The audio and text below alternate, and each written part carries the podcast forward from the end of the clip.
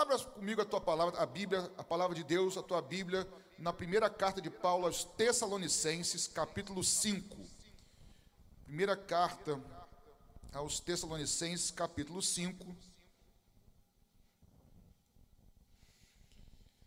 Eu não sei se é o menor versículo da Bíblia, mas se não é o menor, é um dos menores, com certeza, tá? Primeira Tessalonicenses, capítulo 5, apenas o verso de número 19.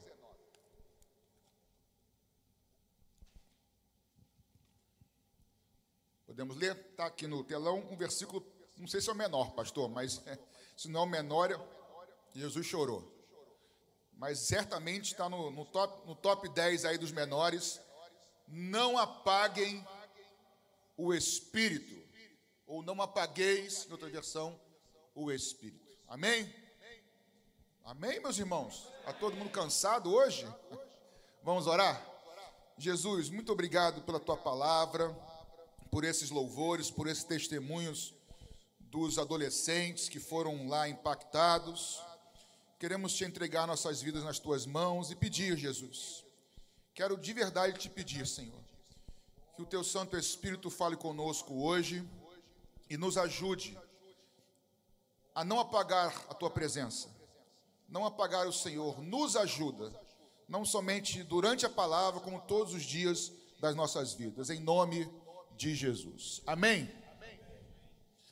Meus irmãos, é, esse é um texto, um versículo pequeno, muito conhecido, quando o apóstolo Paulo diz para os irmãos lá de Tessalônica para não apagarem o Espírito Santo. Esse texto, é, enfim, tem mexido um pouco comigo, e eu queria de maneira prática, mas também um pouco embasada, tentar entender com vocês o que que Paulo quis dizer com não apaguem o Espírito ou o Espírito Santo. Porque a gente vendo as escrituras do Novo Testamento, a gente vê que o Espírito Santo, quem peca contra o Espírito Santo, pega contra Deus. O Espírito Santo é Deus. O Espírito Santo tem ciúmes da gente. Então o Espírito Santo é uma pessoa ou não? É uma pessoa, não é uma coisa. Mas por que, que o Paulo faz questão de usar a expressão ou verbo apagar? É bom para a gente pensar qual era a intenção de Paulo. Então, inicialmente, eu queria, eu queria é, como é que eu vou dizer? Alicerçar um pouco a mensagem, para vocês entenderem o que, que Paulo queria dizer, e aí depois a gente vai aplicando para nossas vidas é, esse conceito. Eu tenho certeza que aqui, se não todos, acredito que todos estão aqui, de alguma forma ou de todas as formas, ninguém aqui quer apagar o Espírito Santo. Amém, queridos? Então eu creio. Primeira coisa, isso aqui é um imperativo. Não é uma coisa opcional para nós crentes cristãos. É uma direção. Não apaguem o Espírito. Então não é para a gente, ah, será que é? Será que não? É para a gente não. O desejo do Senhor, o apóstolo Paulo reafirma que o desejo é que nós venhamos a manter, eu vou usar aqui a palavra chama, porque não apagar, a chama do Espírito aceso em nós. Amém? Mas por que que Paulo usa essa, essa metáfora do apagar o Espírito? Pois bem, não só o apóstolo Paulo, como outros autores bíblicos do Novo Testamento, eles vão é, é, relatar que o Antigo Testamento ele apontava e aponta o tempo todo para o Novo Testamento. É como se o Antigo fosse uma sombra do Novo, do, do Novo Testamento ou seja, o antigo aponta para o novo e o novo explica o antigo, mais ou menos por aí, tá? Então só vou ler para vocês entenderem. Paulo fala assim em Colossenses 2, 16 e 17. Portanto, ninguém julgue vocês por causa da, da comida, da bebida, ou do dia das festas, de lua nova, do sábado, porque tudo isso tem sido apenas sombra das coisas que haviam de vir, mas a verdade, o corpo é de Cristo, ou seja, o Antigo Testamento completamente apontava e aponta para Jesus. O autor de Hebreus, que a gente crê que não é Paulo, capítulo 10, verso 1, vai dizer que a lei que Deus deu a Moisés, a lei, ela também aponta, é uma sombra dos bens vindouros. Só para ajudar aqui, que eu na, na aula falo sobre isso. O que, que é sombra, irmãos? Não sei se aqui tem sombra minha, gente. Na sombra, a gente vê forma, não vê? Mas não vê conteúdo. Se eu tiver mais gordinho, menos gordinho, lá atrás não vai alterar nada. Se eu ficar de perfil, vai, mas eu não vou fazer isso para vocês não, dá esse mole não. Mas grava isso, a sombra até mostra a forma e o contorno em duas dimensões, mas não revela o conteúdo. E a lei falava de algumas coisas que deveria fazer ou não fazer, mas não explicava o porquê, muitas vezes, o conteúdo. Então, o antigo apontava para o novo. Pois bem, quando Deus. Está difícil hoje. Quando Deus institui, manda. Tem aqui, tem aqui, tem aqui, obrigado, pastor. Quando Deus manda Moisés construir o tabernáculo e depois o templo futuramente, o tabernáculo e o templo todo, ele é cada utensílio do tabernáculo tem um porquê de ser, tem um significado, não vou entrar aqui em detalhes, e ele apontava para Cristo. E dentre essas coisas, apontava para Cristo, mas nós hoje somos o que de Cristo? Corpo de Cristo. Então, de alguma forma, também fala de nós, que nós somos o tabernáculo, nós somos o templo de Jesus hoje, nós que aceitamos o Senhor e entregamos nossas vidas a Ele. Amém, queridos? Até aí? Pois bem, de, dentre todos esses elementos, no, no santuário ficava o, ficava o candelabro ou a menorá. Vocês sabem que é aquele elemento que tem uma vela aqui no meio e aí tem aqueles três para um lado e três para o outro. São sete, daqui a pouquinho eu falo sobre isso. E essa, essa menorá, ou esse candelabro, no templo, simbolizava a presença de Deus naquele lugar. Certo? Então, esse candelabro, algumas coisas no tabernáculo eram feitas em partes de madeira de acácia e parte de ouro. E muitas vezes isso fala, da uma, por exemplo, de Jesus, da humanidade de Jesus e da divindade de Jesus, porque o ouro é o símbolo da divindade. Já essa menorá, esse candelabro, era totalmente de ouro. Então falava da, simbolizava a presença de Deus naquele local. Era a luz daquelas chamas. Exemplo disso, Apenas ouça. Por enquanto estou apenas embasando, daqui a pouco vamos para a prática. Em Zacarias 4, versos 2, 5 e 6, diz o seguinte: Zacarias falando. E o anjo me perguntou: O que você está vendo, Zacarias? Respondi: Vejo um candelabro todo de ouro e um vaso de azeite em cima das suas lâmpadas e sete tubos, um para cada uma das suas lâmpadas que estão em cima do candelabro. E o anjo que falava comigo disse: Você não sabe o que é isso? Respondi: Não, meu senhor. E ele prosseguiu e me disse: Esta é a palavra do Senhor a Zorobabel, nem por força, nem por violência ou nem por poder, mas pelo meu espírito, diz o Senhor. Então, a presença de Deus no santuário, por meio do candelabro de ouro, representa, na verdade, a ação, a obra do Espírito Santo no santuário.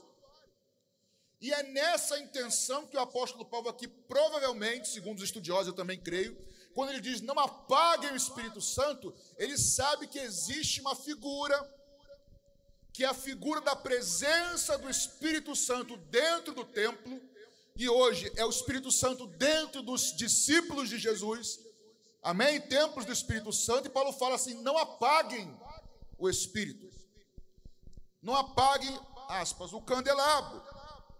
Então, a presença de Deus do Espírito Santo já era simbolizada pelo candelabro. Vamos chegar um pouquinho mais adiante. Vou dar um passo para trás com vocês. Antes de Jesus vir ao mundo, já existiam pelo menos dois, duas profecias a respeito do Espírito Santo, ou dois grupos de profecias. Vou ler rapidamente. Ezequiel 36 diz o seguinte: eu darei a vocês um coração novo e porei dentro de vocês um espírito novo. Tirarei de vocês o coração de pedra e lhes darei um coração de carne. Porei dentro de vocês o meu espírito e farei com que andem os meus mandamentos e guardem e observem os meus juízos.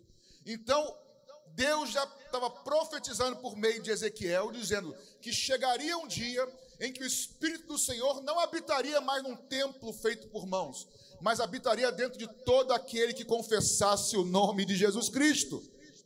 E nós que um dia entregamos nosso coração ao Senhor Jesus, passamos a ser templo do Espírito Santo. Pastor, eu nunca tomei essa decisão, nunca entreguei minha vida a Jesus, pois hoje, se você estiver ouvindo a voz do Espírito Santo falando com você e entregar o seu coração a Jesus, crendo que ele morreu pelos seus pecados, essa maravilhosa verdade passa a ser sua. O Espírito Santo vem habitar dentro de você. Amém? Mas essa é uma promessa da presença do Espírito Santo. Isso começou a se cumprir lá em João capítulo 20, quando Jesus, depois de ressuscitar, ele aparece para os seus discípulos e diz: Paz seja convosco. Aí ele mostra a mão e diz: Paz seja convosco novamente. Assim como o Pai me enviou, eu envio vocês. E soprando sobre eles, disse: Recebam o Espírito. E a partir dali, os discípulos começaram a ser templo, templo do Espírito Santo, habitação do Espírito Santo. Mas essa é uma promessa. Daqui a pouco vocês vão entender por que eu estou falando isso. Essa é uma promessa, mas também havia uma outra promessa no Antigo Testamento. Que é, por exemplo, o livro de Joel, capítulo 2, vai dizer: E acontecerá depois disso, que derramarei o meu espírito sobre toda a carne ou toda a humanidade, e os filhos e as filhas de vocês profetizarão, os seus velhos sonharão, e os seus jovens terão visões. Até sobre os servos e sobre as servas derramarei do meu espírito naqueles dias. E aí João Batista vai dizer assim: Eu batizo com água para arrependimento, mas aquele que vem depois de mim, ele é mais poderoso do que eu, do qual eu não sou digno de carregar, de, de carregar até as sandálias, e ele os batizará com o Espírito Santo e com fogo. Isso se cumpriu em Atos 2. Então existia uma profecia que falava da presença do Espírito Santo dentro de nós. Eu vou chamar de presença só para ajudar. Mas existia uma outra profecia que falava de um revestimento de poder presença e poder. Por que, que eu estou falando disso? Meus irmãos, a Bíblia é maravilhosa. Não tem nada por acaso aqui, não tem nada solto, não tem nada que. Ah, botaram aqui, não. Tudo é como um perfeito e divino quebra-cabeça, Deus preparando em toda a história. Não apagueis o Espírito. Lembra do candelabro? Sete hastes, uma central, três para um lado, três para o outro, sete. Sete lâmpadas. Essas lâmpadas que simbolizavam a presença de Deus, era de responsabilidade dos sacerdotes manter diariamente essa chama acesa.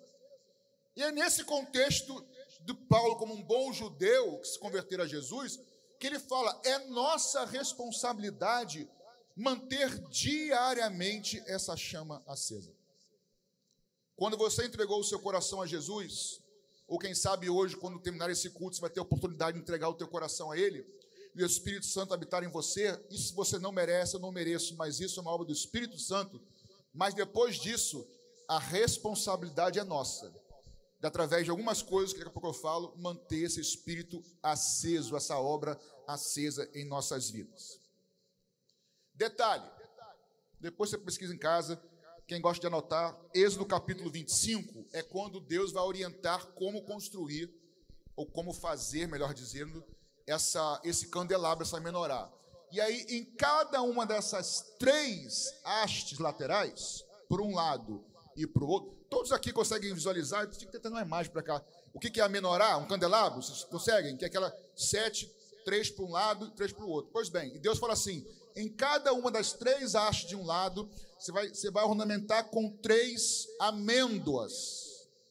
E três amêndoas, ou seja, três vezes três, nove amêndoas de um lado e nove no outro. Isso parece apenas, apenas, como é que eu vou dizer? Decorativo, é, mas tem um simbolismo muito legal. Vamos lá. Vocês lembram de Números 17, quando aquele episódio no deserto, da confusão no deserto, que Deus orienta Moisés a colocar as varas dentro lá do tabernáculo e a vara de Arão floresce. A vara que floresce produz amêndoas. Vai guardando isso. Produz amêndoas. Em Jeremias 1, 11 e 12 diz o seguinte: a palavra do Senhor vem a mim dizendo: O que você está vendo, Jeremias? Eu respondi: Vejo um ramo de amendoeira. E o Senhor me disse: Viu bem, porque eu sou aquele que vigia ou que vela para que a minha palavra se cumpra. Então você vê que a amendoeira, o tempo todo nas Escrituras, tem a ver com frutificar a palavra, vou fazer florescer. Esse é o significado. E são nove amêndoas de um lado. O nove na Bíblia também, no Novo Testamento, é muito curioso. Aí você vai entender o que os estudiosos entendem aqui e o que que Paulo está falando para você e para mim. Agora eu vou chegar no ponto central aqui para a gente pensar, antes da gente orar. Nós temos nove amêndoas no lado e nove do outro. No Novo Testamento, curiosamente, quando fala do fruto do Espírito, nós temos nove características de frutificar. E quando fala dos dons do Espírito, nós também temos nove. Isso é uma coincidência? Não, porque o fruto e os dons são a manifestação da presença de, do Espírito Santo em nossas vidas. Amém, queridos? E agora vamos de forma prática aqui, tá? Em Gálatas 5, 22, imagina que agora você está vendo comigo só um lado da menorá. É, é, é, é simétrico, mas importa, só um lado. Em Gálatas 5, 22, nós temos as nove. Isso, legal. Pô, o pessoal foi rápido aí, hein? E essa aí, essa aí tá meio moderninha, só tem 3, 2 e 1, mas são 3, 3 e 3. Mas dá, dá para entender, show de bola. Aqui no, no tem 3, e aí são bolinhas. Porque hoje em dia vai mudando, você vê as originais lá, tem. Beleza. Fruto do Espírito: amor, alegria, paz, longanimidade, benignidade, bondade, fidelidade, mansidão, domínio próprio. Eu não vou aqui falar sobre o fruto do Espírito, sobre cada uma dessas características, mas, no que diz respeito a não apagar o Espírito Santo, de maneira prática para a gente pensar aqui.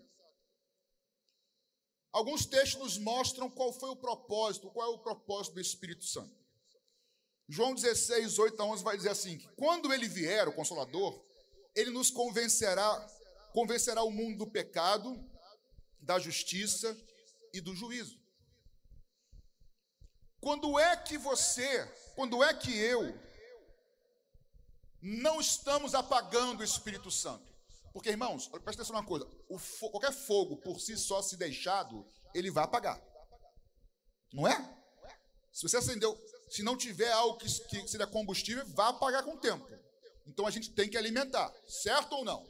Então, o texto diz que o Espírito Santo viria nos convencer do pecado, da justiça e do juízo.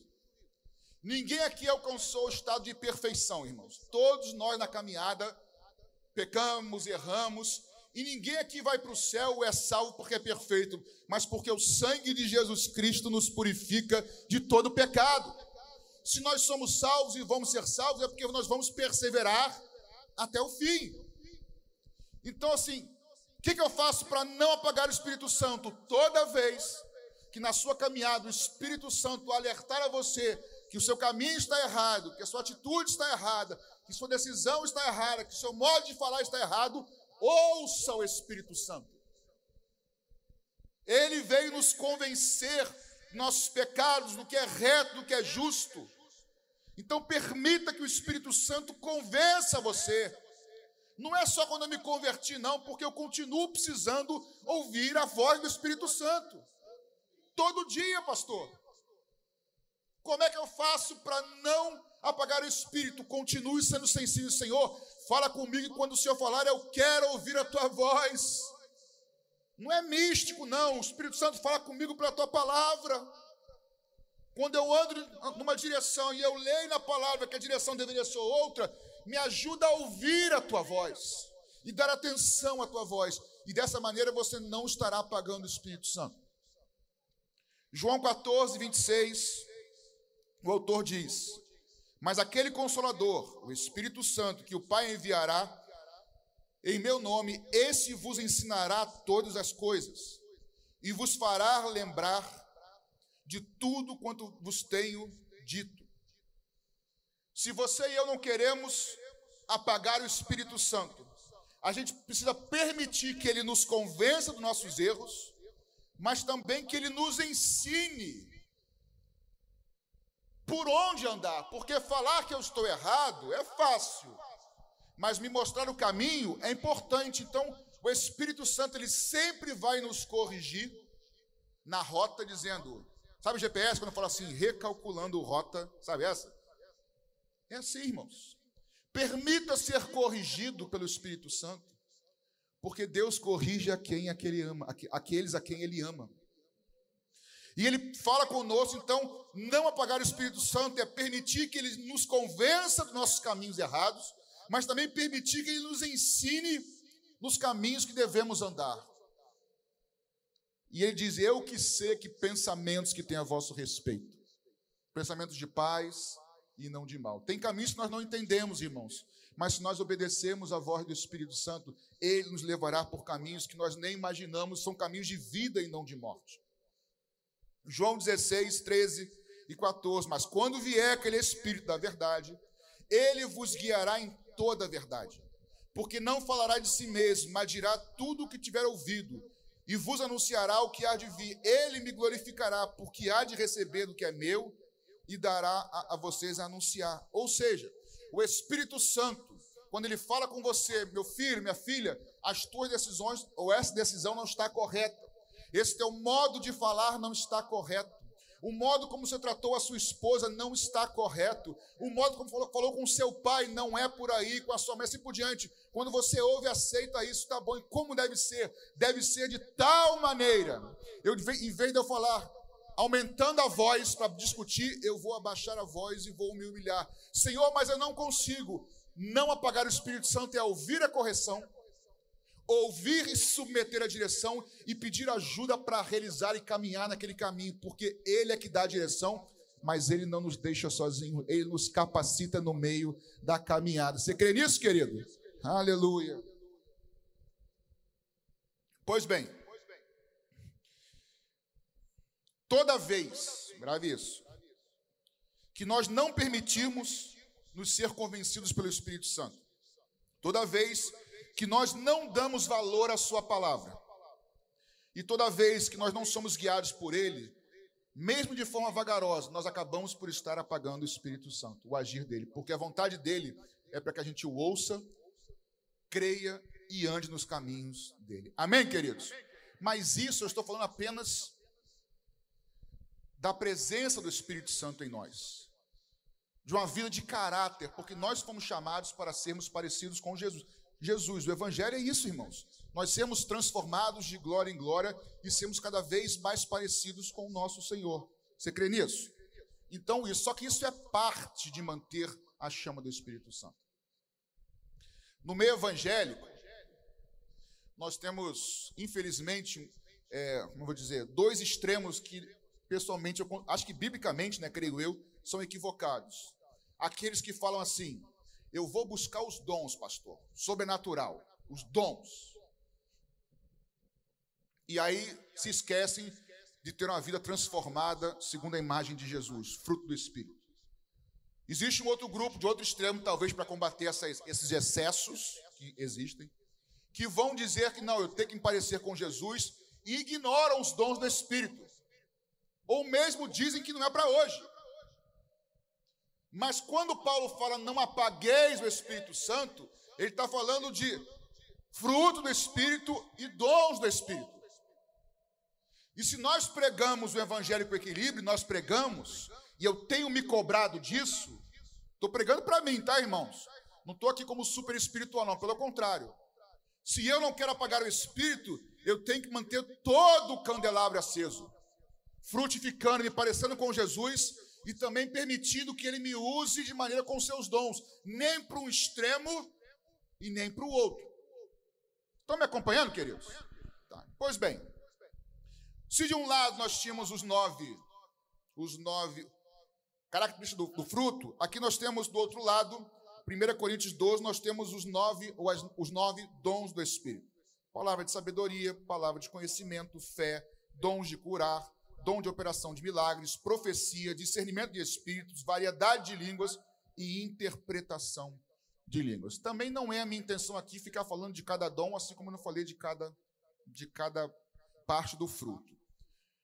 Mas se eu não quero apagar o Espírito Santo dentro de mim, e nem você, assim como nós temos que ter cuidado para ter uma vida de acordo com a vida de Jesus, também precisamos na questão dos dons espirituais. Então, eu peguei apenas algumas verdades aqui de Coríntios 12, não vou falar sobre os dons.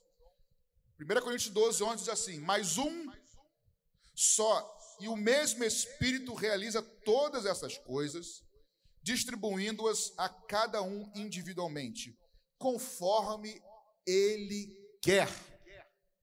Conforme o Espírito Santo quer.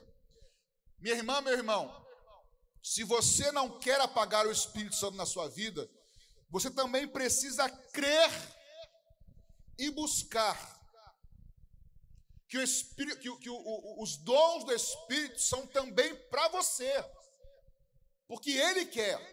Pastor, mas isso foi para muito tempo atrás. Na promessa feita em Atos 2,38 diz assim: porque a promessa do Espírito Santo é para vocês, naquela época, 2,38. A promessa é para vocês, para os seus filhos e para todos os que ainda estão longe. Isto é, para todos aqueles que o Senhor nosso Deus chamar. Então, os dons do Espírito Santo são para nós ainda hoje, irmãos. Se eu não estou enganado, Atos 2, 38. 37, hã? Isso, é isso, é isso aí mesmo, tá? 30 aí?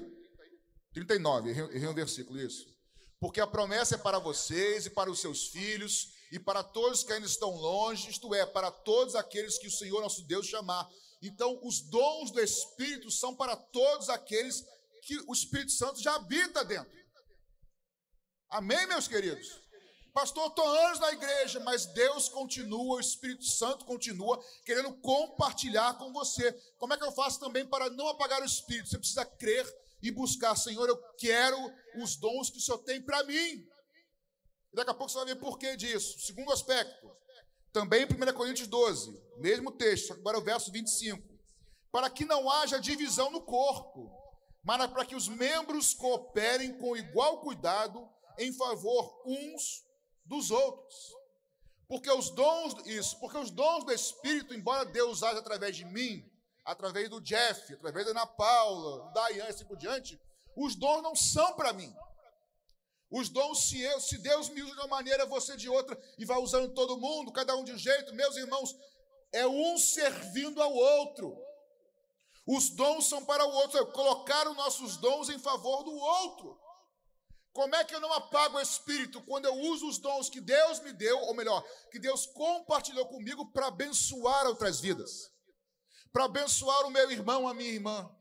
É muito difícil a gente dar testemunho de coisas próprias aqui, porque parece que a gente está se exaltando, então eu não vou falar muito, mas irmãos, tem gente que fala assim, já ouvi, ah, mas dom de línguas, ficar falando lá, lá, lá, lá, lá, lá. Gente, cuidado. Eu não sei você, mas quando eu li assim, aquele que fala em línguas edifica-se a si mesmo. Eu oro e falo, Jesus, eu creio. Eu posso não entender o que eu estou orando, mas eu sei que eu preciso ser edificado pelo teu Espírito. Eu não vou aqui ficar dando exemplo, e nem para ficar falando língua alta na igreja, não é isso, mas na minha casa, no meu quarto, na minha sala sozinho, irmãos, o que eu falo de línguas hoje, eu falo muito mais do que eu falava 15 anos atrás. Porque você vai aprendendo, vai exercitando, vai errando. Pastor, o senhor já orou em línguas e ficou em dúvida se era do Espírito Santo? Já. Desculpa desconstruir o teu castelinho de areia achando que eu era. Não, já. Mas Jesus sempre conheceu meu coração sincero. E eu falava, Jesus, se isso é meu, eu não quero, mas se é do Senhor, eu quero. Porque a Bíblia diz que edifica a mesmo. E eu preciso muito ser edificado pelo Senhor e meus irmãos. Eu posso falar sem detalhes aqui para não também não. Eu já tive tanta experiência de entender textos bíblicos lendo orando em língua sozinho, irmão. E eu sei que eu não sou o único. É só um exemplo. Então, assim, se a gente não quer, não quer esfriar o Espírito Santo, apagar o Espírito Santo, os dons fazem parte, mas não é só para mim, é para abençoar outros. Mais um, para caminhar para o final. Também, mesmo texto de Coríntios 12. A manifestação do Espírito é concedida a cada um visando um fim proveitoso. Algumas versões, a RA diz proveitoso, a, corrigida, a revista corrigida diz para o que for útil, a NVI diz visando um bem comum, ou seja, os dons são para um bem comum. O que quer dizer isso? Lá em Efésios 4, 12, quando Paulo diz que Deus deu uns para apóstolos, outros para profetas, outros para evangelistas, outros para pastores e mestres, ele diz o seguinte: com vista, com o objetivo do aperfeiçoamento isso, dos santos, para o desempenho do seu serviço, para então a edificação do corpo de Cristo, ou seja, o pastor Paulo, a pastora Claudete, eu, pastora Ana Paula, pastor Paulinho, pastor David, nós não edificamos a igreja. A liderança tem a função de levar todos nós a cada um exercer o seu serviço, a sua função, e quando todos estão servindo, todos estão sendo usados por Deus, aí o corpo é edificado. Amém? Ou seja, você tem função, irmãos. Você tem função, o Espírito Santo quer te usar e pode te usar. Eu sei que isso é complicado porque tem os exageros. Mas eu não posso ficar com medo só dos exageros e, por outro lado, porque eu quero manter a chama do Espírito Santo em mim queimando. Amém? Então, ou seja, não apagar o Espírito Santo é crer e buscar também os dons, crer que é para a sua vida, usar os dons em favor dos outros e entender que os dons na sua vida, segundo esse texto de Efésios, fazem parte do teu aperfeiçoamento como cristão. Parece meio estranha a minha mensagem, porque a gente luta contra tanta besteira no dia de hoje que a gente fica até meio gato escaldado. Mas, irmãos, como é bom. Se é ruim a gente ver besteira, e é, mas como é bom quando a gente vê o Espírito Santo se movendo. E eu uso o pastor David como um exemplo muito bom, porque o pastor David, pastor Paulo, ele é um exemplo de que é possível ser pentecostal sem ser gritaria barulhenta. Esse estereótipo, não, esse estereótipo que se usado pelo Espírito Santo tem que gritar, será, irmãos? Ele pode se manifestar como um grito, pode se manifestar no sussurro, pode se manifestar, a Espírito Santo me disse, ele fala até hoje, a Espírito Santo. Ele para mim é um exemplo de que esse estereótipo de pentecostal não é necessário, irmãos. Mas é ser sensível à voz do Espírito Santo. O meu desafio aqui, para você e para mim hoje, para mim, tá? É assim: o que, que a gente vai fazer com o que eu peguei aqui hoje, que você ouviu aqui hoje? O que, que o Patrick vai fazer agora com essa informação que eu tenho? Porque pregação é isso, né, irmãos? Eu poderia aqui pregar a mensagem, não apagueis o espírito, aí, né, poderia estereótipo pentecostal, mas irmãos, o evangelho é para a gente pensar. Você já entregou o teu coração a Jesus? O Espírito Santo habita em você? Não, pastor, nunca fiz. Você pode fazer isso já já. Vou te dar a oportunidade. Mas se o Espírito Santo já habita em você, você tem buscado se parecer com Jesus, frutificar caráter de Cristo? Porque o desafio de Paulo é o seguinte, ó, buscar o fruto do Espírito, se parecer com Jesus, sem ignorar os dons. E buscar os dons sem ignorar a transformação do caráter. Essa é a plenitude do Espírito. Fruto e dons. Dons e fruto. Quem nessa noite comigo está ouvindo isso e quer falar, Senhor Jesus, eu quero me parecer contigo, tanto no meu caráter, como também eu quero ser transformado e guiado, sendo usado por ti pelos teus dons, Espírito Santo. Porque quando eu fiz esse estudo aqui, irmãos, eu fui confrontado. Porque a gente ouve tanta pregação, meus irmãos. A gente ouve tantas pregações e vai para casa e fica tudo igual. A pergunta de novo é: o que, que nós vamos fazer com isso? Eu quero falar para Jesus: Jesus, eu quero me parecer mais contigo. Aí eu vou falar de mim. Mas eu não quero negligenciar tanto os teus dons na minha vida. Porque os dons, irmãos, servem para abençoar pessoas e vidas. E eu quero reforçar talvez o mais simples dos dons, que parece que é só para você, mas dom de língua não é para você ficar gritando na igreja em línguas. Ora baixinho no seu lugar. Mas aquele que ora em línguas, eu repito, a Bíblia diz, não eu, edifica-se a si mesmo. E você pode crescer com essa experiência e outras com o Espírito Santo. Deus pode te usar para abençoar alguém. Pastor, e se eu errar? Traga sempre a palavra para um pastor. A gente vai acompanhar. Mas, irmãos, nós temos que crescer juntos, irmãos. É difícil? É. É simples? Não. Mas o que Paulo está dizendo é isso. Eu quero ser parecido com Jesus. Aquele que crê em mim fará obras ainda maiores. Por que nós seremos maiores que Jesus? Não, porque Jesus estava em um lugar, nós estaremos espalhados pelos quatro cantos da terra. E Deus quer usar a sua vida. Os dons de Deus são para a sua vida. Amém? São para você. Ore e busque agora. Lembre-se para terminar de novo. Busque se parecer com Jesus, fruto do Espírito, sem desconsiderar os dons. Busque os dons do Espírito, mas sem jamais esquecer que você foi chamado para se parecer com Jesus no caráter de Jesus.